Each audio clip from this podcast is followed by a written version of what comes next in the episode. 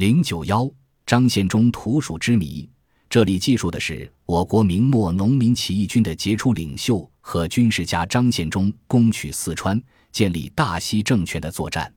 明崇书十六年（一六四三年）十二月，张献忠为建立基地，在此率领马步水军数十万，由武昌经越州、今湖南岳阳入四川，在巫山击败明守将曾英部及其援兵，取夔州，后克万县。次年四月，水陆并进。直奔重庆，原四川巡抚陈士奇在重庆东南的铜锣峡设重兵固守。张献忠采用声东击西的战法，以部分水军与明军交战，自率轻骑迂回其侧后，两面夹击，先后攻克佛图关（今重庆西南）、铜锣峡，抵近重庆城下，用凿穴爆破，炸开城墙，攻克重庆。张军乘胜前进。所到州县望风迎降。八月攻占成都，十一月张献忠在成都称帝，国号大西，年号大顺，改成都为西京。在领导广大农民武装推翻明王朝统治的战争史上，写下了光辉的一页。然而，有的官书和封建史家，如《明史人·明籍南略》记载，张献忠是杀人狂，不杀人就意义不乐。如他破重庆和成都后，就肆意乱杀群众，在四川一地就杀人六万万有奇。注：明万历年间，全国只有六千多万人口，崇祯时也超出过一亿人口。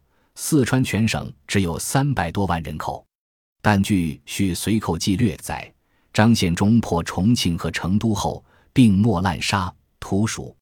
起义军所杀戮的对象主要是明朝宗室和官僚豪强。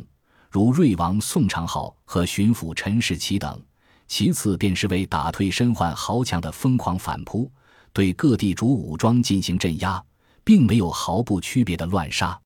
关于所谓青阳宫事件，也众说不一。据《明史》记，张献忠轨开科取士，即于青阳宫尽杀之。笔墨成秋家说，张献忠诈称开科取士时，杀戮是于成都西南青阳宫，死者之多。将其使用的笔墨堆积起来，似坟头一般。但据《纪事略》，张献忠于一六四四年秋季在成都第三次开科取土时，因查出成都应世世子言人与李自成有书信联系而引起的事件，开始士子们多半观望，拒不复选。后来由不满进而发展到对张进行公开诽谤，最后又在仇视张起义军的情绪支配下，于青阳宫发起了一次反扑。杀伤不少起义军坚守士兵，起义军才被迫采取了断派反击措施而酿成事件的。历史究竟如何，世人自有公论。